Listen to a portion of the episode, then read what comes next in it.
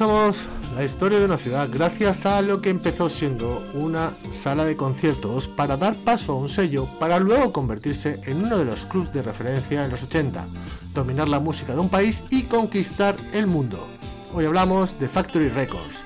Mi nombre es Tony Johnny y os doy la bienvenida a este especial de Factory Records no evidente en Desincopado.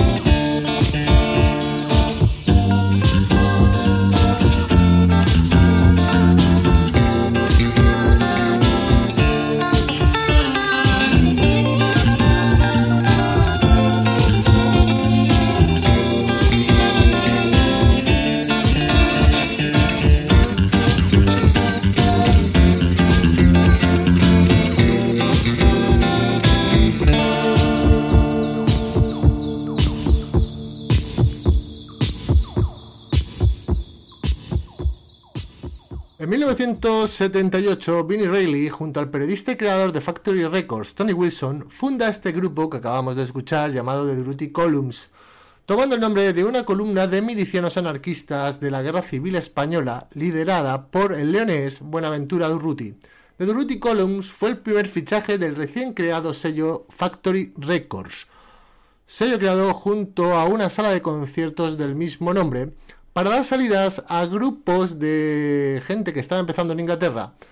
La sala de conciertos se creó para llenar el vacío de Electric Circus, sala mítica creada tras la oleada punk que tuvo en la ciudad tras el concierto de los Sex Pistols en 1979. Factory Records como sala de conciertos duró poco, algo más de un año, pero ya había plantado el germen de lo que años más tarde sería de Hacienda, sin embargo, el sello estuvo activo hasta finales del siglo XX, más concretamente hasta el año 99. En este programa vamos a repasar a los artistas menos conocidos de Factory Records para formar lo que fue Manchester a finales de los 70, 80 y principios de los 90. No es un programa sobre el sonido Manchester, aunque sí sobre su formación, consecución y desaparición. Dejamos fuera, por tanto, a los grupos más importantes de Factory, como son Joy Division, New Order o Happy Mondays. Más que nada, porque todos los conocemos, y Factory Records tenía un catálogo digno de homenaje sin sus superestrellas. El siguiente grupo que vamos a escuchar son The Distractions, un grupo creado en Manchester en 1975 y fue una de las grandes jugadas del gran Tony Wilson, personaje capital en Factory Records, en la hacienda y en la música inglesa protagonista absoluto de la película de Michael Winterbottom 24 Hours Party People. La jugada de Wilson, tras la creación de Duty Columns, fue arrebatar de Island Records a The Distractions, que lanzaba este single para Factory llamado Team Goes Be Slow, en el año 1980. Vamos a escucharlo.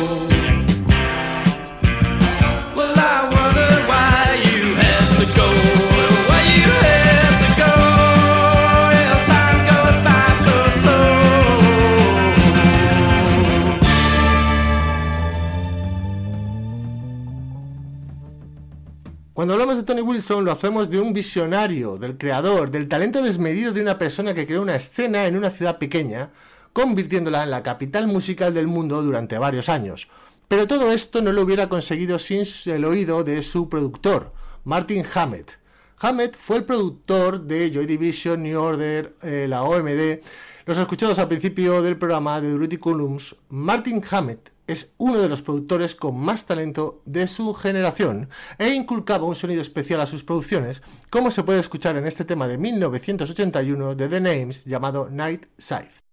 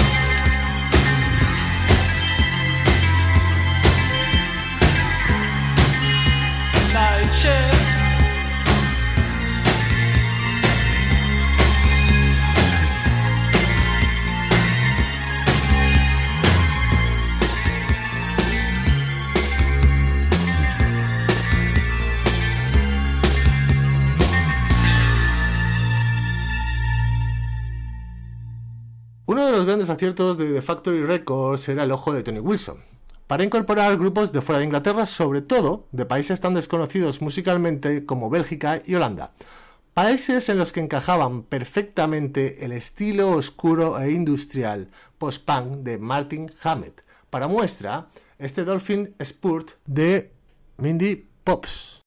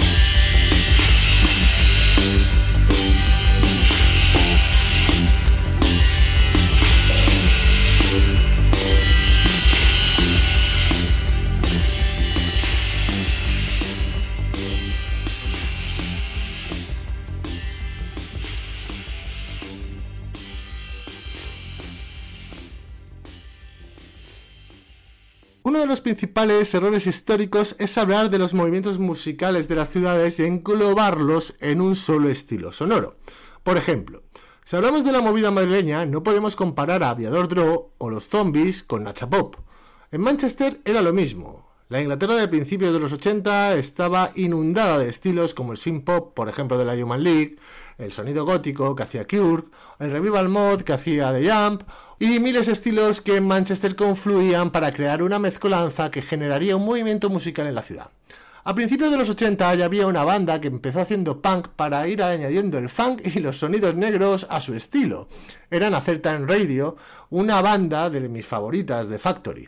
He tenido el dilema de qué tema elegir de ellos, si poner la original o la Electronic Radio Edit. He decidido poner el remix, ya que Manchester fue para mí la ciudad donde se puso de moda crear las clubs versions en los discos. Además, es la primera música electrónica que entró en mis oídos y tampoco varía tanto del original. Vamos a escuchar a Certain Radio y a su Up en su Electronic Radio version.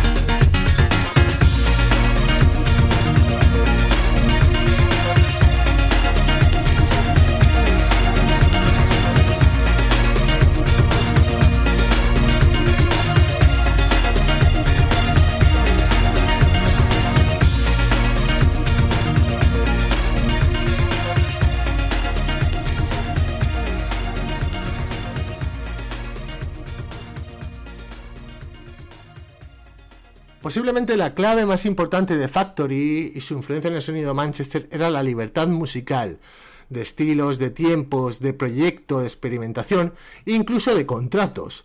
Un hedonismo planteado en el ámbito comercial, algo que no se ha visto muchas veces más. Una prueba de ello es esta bosa electroide realizada en junio de 1981 por los belgas Swam Children llamada Taste Watch Rhythm.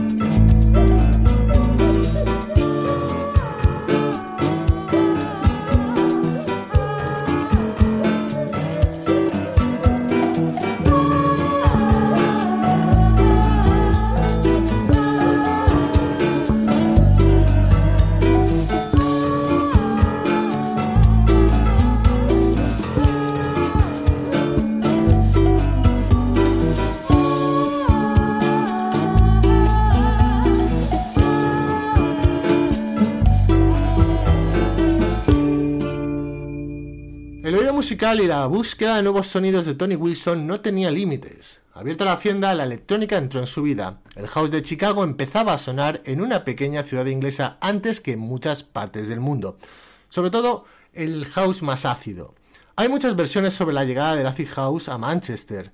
Muchos nombran el verano del 85 en Ibiza de New Order, aunque para mí esa versión pierde fuerza cuando escucho lo que ya se hacía en 1983 en Factory Records gracias a los también belgas 50 Second Street. Vamos con este raruno Cool as Ice.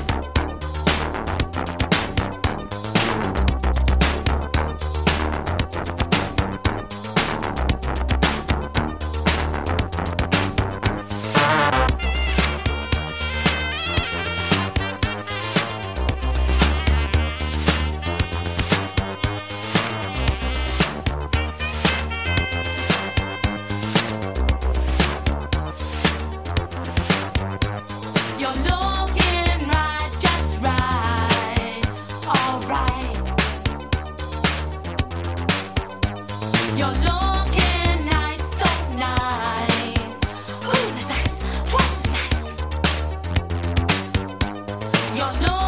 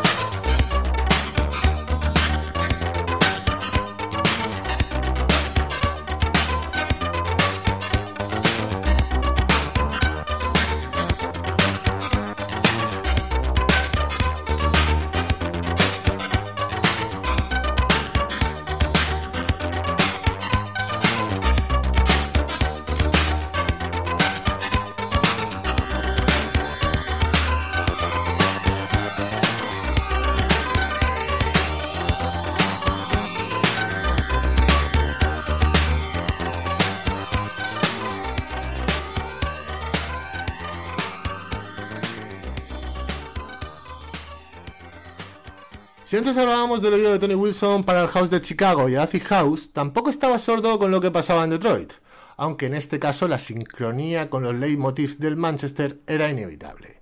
Vamos con este Love Tempo del 1983 de los maravillosos Cuando Cuango.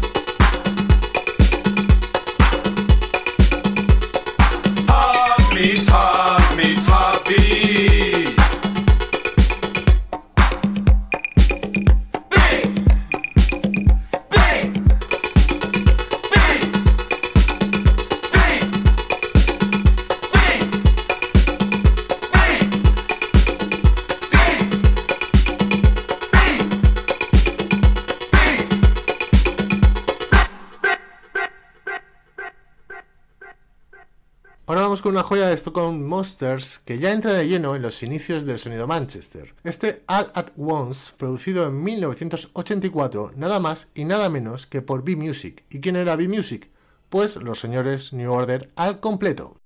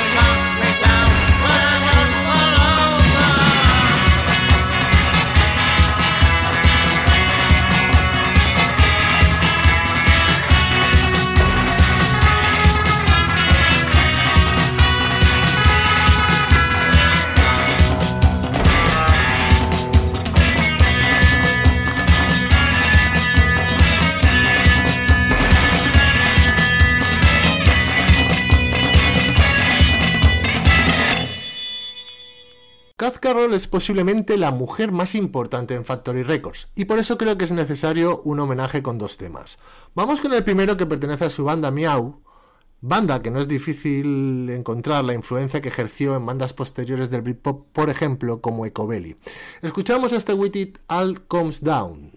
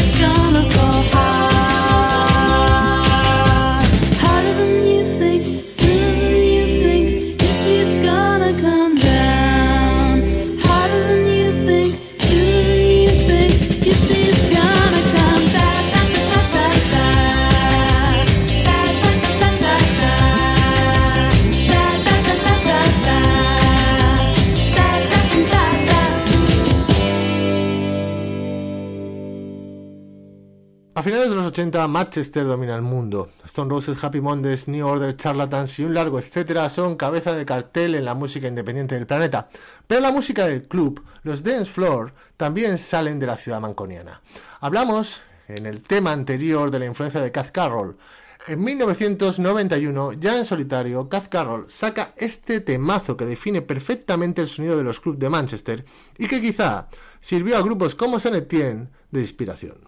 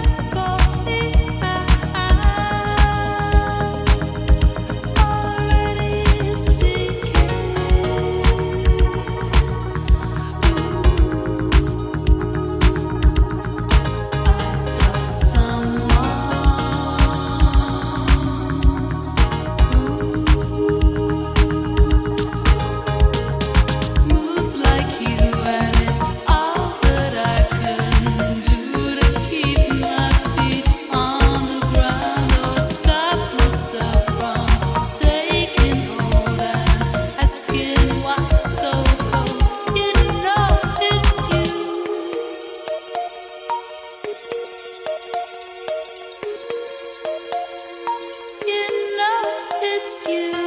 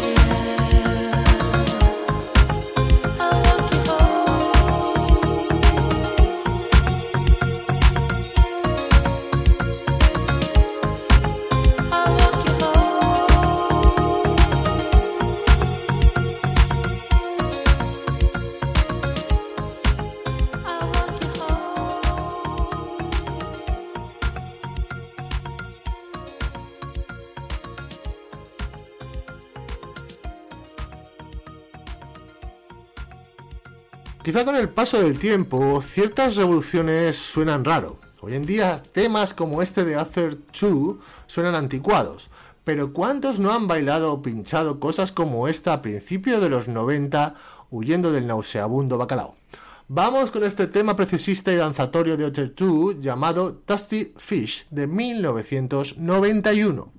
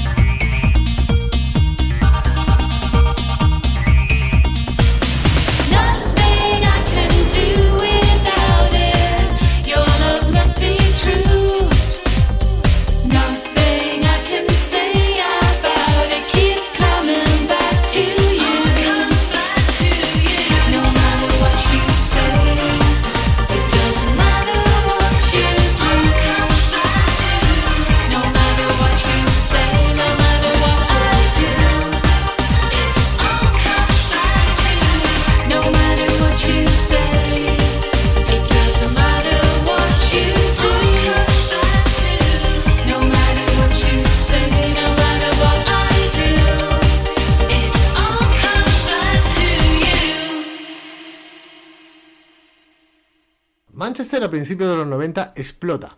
Depende del experto. Viene en el 92 o los más puristas dicen que es en el 90, cuando los artistas se cabrean o pasan de las grandes sellos que se habían metido de cabeza a dominar el sonido Manchester. Pero yo creo que duró hasta el 94, cuando el Britpop absorbe y edulcora un sonido tan puro. Sin duda para mí fue el primer movimiento que me hacía sentir cosas diferentes a cada disco. Y con esto nos vamos, nos vamos con uno de esos grupos probeta hechos a partir del éxito de Stone Roses y Happy Mondays. Grupo de un solo disco, ellos son Northside y nos despedimos de este especial de Factory Records con su Tech 5. Nos vamos hasta la semana que viene.